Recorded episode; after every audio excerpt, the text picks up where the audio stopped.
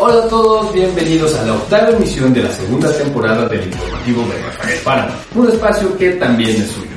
Este video es Joyas de la Televisión en México, tercera parte. Comenzamos.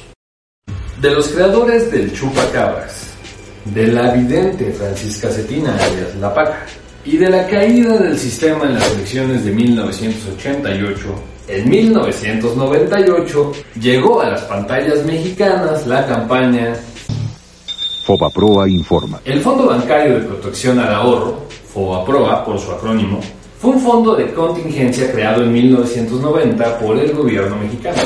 Desde la privatización de la banca en 1991 y 92, instituciones como Banamex, Bancomer y Banorte, entre muchos otros, comenzaron a otorgar créditos de forma desmedida y sin contratos rigurosos. Cuando estalló la crisis de 1995, las tasas de interés se dispararon a más de 100% y volvieron impagables los créditos hipotecarios y de consumo.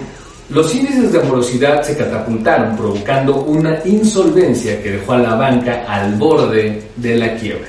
Entonces el gobierno federal acudió al rescate de los banqueros y los ahorradores con recursos públicos. Es decir, compró la cartera vencida de los bancos a través de pagares del Fondo Bancario de Protección al Ahorro, FOBAPROA. Dicho de manera simplificada, el gobierno compró a los bancos su cartera vencida por 100 pesos y recuperó 10 y los restantes 90 los pagó con cargo al erario público, es decir, a los contribuyentes. Del Fobaproa se ha hablado mucho. Hay opiniones en contra y opiniones a favor.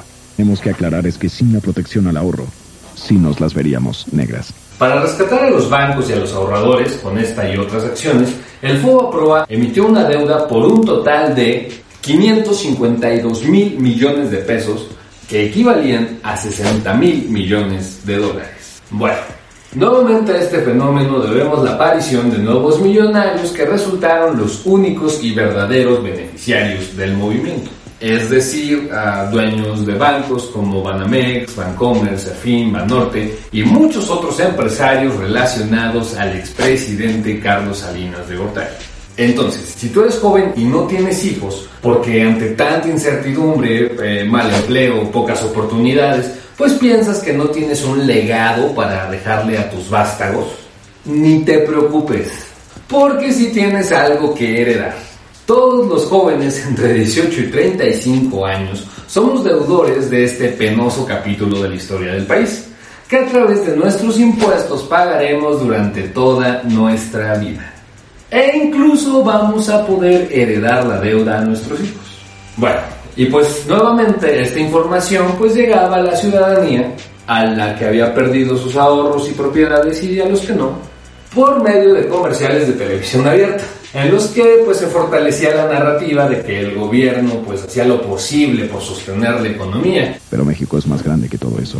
Seamos positivos, protejamos el ahorro, porque México no se puede detener. Y que fueron pues los malos deudores, como tú o como yo, los responsables de esta catástrofe. Si los deudores no pagan sus créditos, el dinero de los ahorradores estaría en riesgo. Esto es el FOBAPROA, un fondo de todos para proteger tu ahorro. FOBAPROA, protección al ahorro. Eso es todo por esta emisión, por esta sección. Recuerda, si te gustó y quieres ayudar a este proyecto, no olvides compartirlo y darle me gusta. Muchas, muchas, muchas gracias por su atención. Esto fue el informativo de Rafael Páramo y hasta la próxima.